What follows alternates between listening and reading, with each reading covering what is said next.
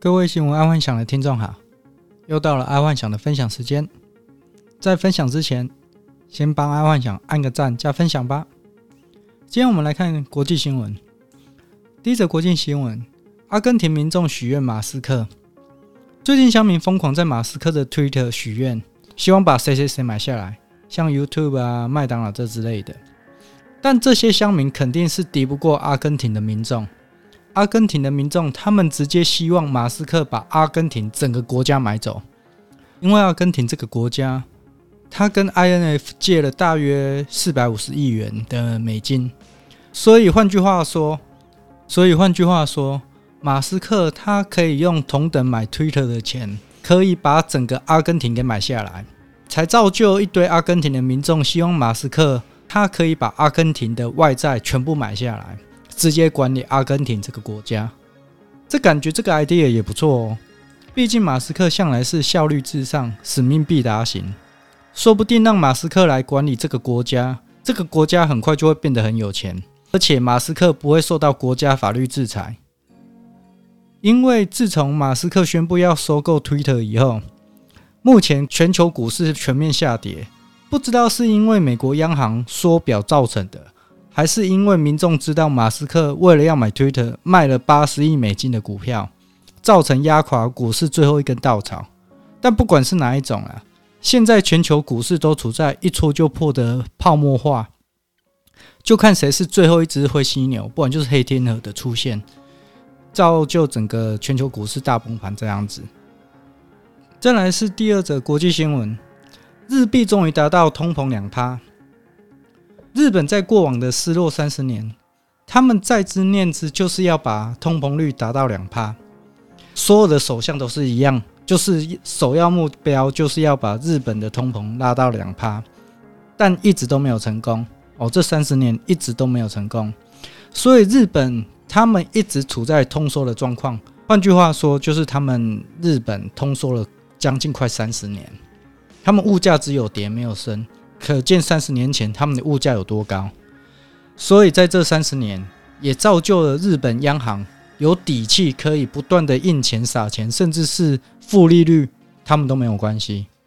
放眼全球，也只有日本这个国家有这个本钱，可以长达十几、二十年，甚至三十年低利率的印钱的。而且就算是日本，它狂开印钞机。它的通缩还是不断哦，这三十年前它还是不断的通缩，一直达不到两趴的通膨率。不过这一次全世界因为疫情的关系造成全球通膨，没想到意外的让日本通膨率达到了两趴。其实这因素还蛮多的，除了原物料狂涨造成日本输入型通膨，但爱幻想觉得还有两大原因。第一个原因，日本在这疫情期间。造成的滞销，在以往，只要是日本公司、全球日本公司出产的产品，都可以得到相当不错的回馈。而且日本也是第一个全球制造业布局最早最深，就是全球化的国家。不管有没有去日本，几乎全球各地都可以购买到日本企业制造的产品。而也因为如此，日本赚到了不少的外汇钱。这也就是为什么日本可以有底气，可以不断的印钱，而且日币还很强的一个原因。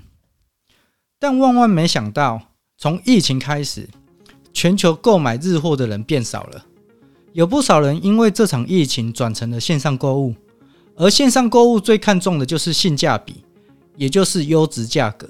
这个日本货通常在价格上它讨不了任何便宜，日本企业的外汇也就少了很多。当然，显而易见的就是日币直直落嘛，啊，这就是第一个原因。而第二个原因很简单，去日本观光人口大幅的减少。通常只要去日本旅游的人，大多手头上都有日币的头寸。而在这疫情当中，至少有三兆多台币不见哦。怎么说？因为日本一年观光客大约可以到三四千万的人口。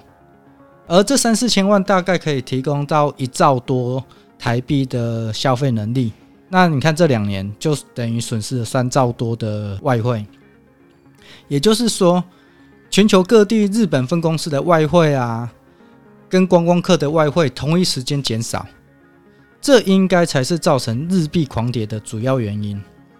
而日本央行不停的狂印钞，只是压垮骆驼的最后一根稻草。在以往嘛，你看，你想想看，全球日本的企业不断的把外汇汇回去日本，然后还有观光客去日本，所以日本一直有不断的换汇需求。所以，就算日本的央行一直印、一直印、一直印，它也不会造成大幅度的贬值。所以话又说回来，现在如果听众手中有钱的话，有新台币的话，可以考虑把日币买起来。甚至买一些日本观光地区的豪宅，或是 villa 之类的，相对来说就是非常好的投资机会，而且这个机会应该不会太久，可以考虑一下去像北海道、九州、或冲绳这个地方。他们现在目前因为疫情的关系，所以有一些 villa、hotel 或者是 motel，他们的价格是相对便宜哦。爱幻想有 Google 过了，所以可以考虑一下。好，再来是生活新闻，新的 NFT 挖矿诈骗手法。最近爱幻想又发现一种新形态的 NFT 诈骗手法。其实，相对于连千亿或者是那些演艺人员所发行的 NFT，他们的手法其实还蛮简单的，就跟股票一样，左手卖右手，把价值炒高之后再丢给韭菜。所以，这种手法就是要看发行的金主背后资金够不够。如果够的话，可以炒得很高。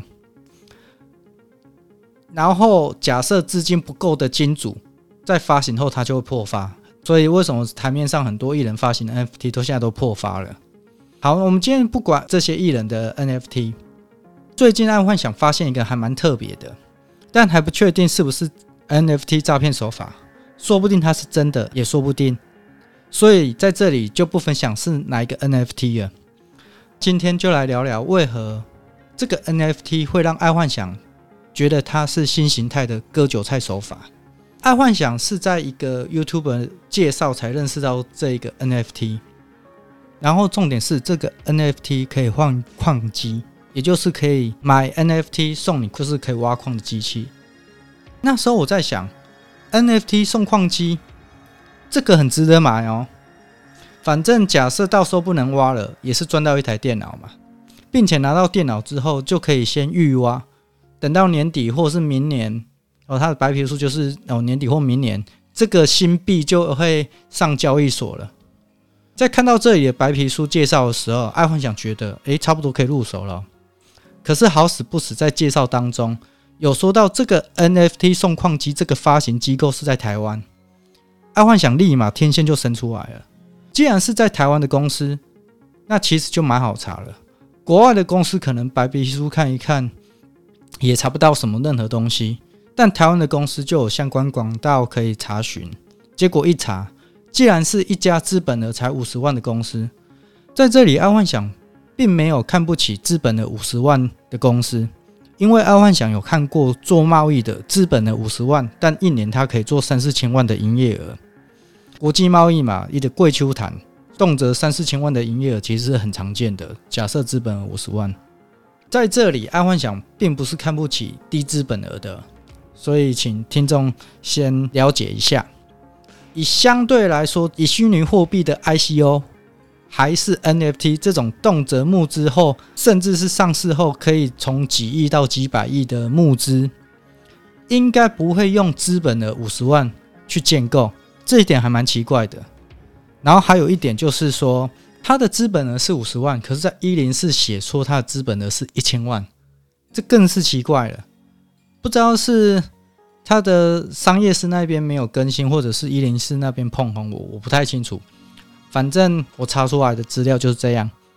然后另外一点就是说，这间公司在一零四求职网也显现出这间公司也才十个人。十个人可以写出区块链的演算法，这真的是台湾之光。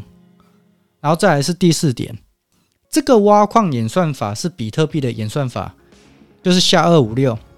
目前以比特币来讲，它都是用专用矿机在挖矿了，不适合再用普通的电脑挖矿，因为挖不太到。可能是这家公司它有加入特别的演算法，还是之类的。但基于这四点来讲。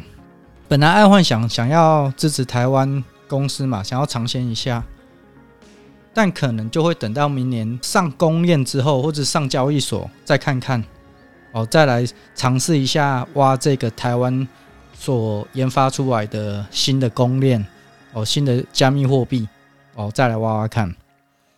但假设它是一个诈骗，我觉得它的手法真的是绝了。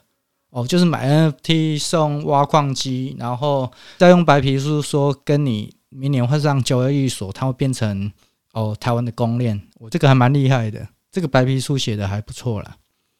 好，那今天爱幻想就跟各位分享到这了，记得帮爱幻想按个赞加分享哦。晚安，拜拜。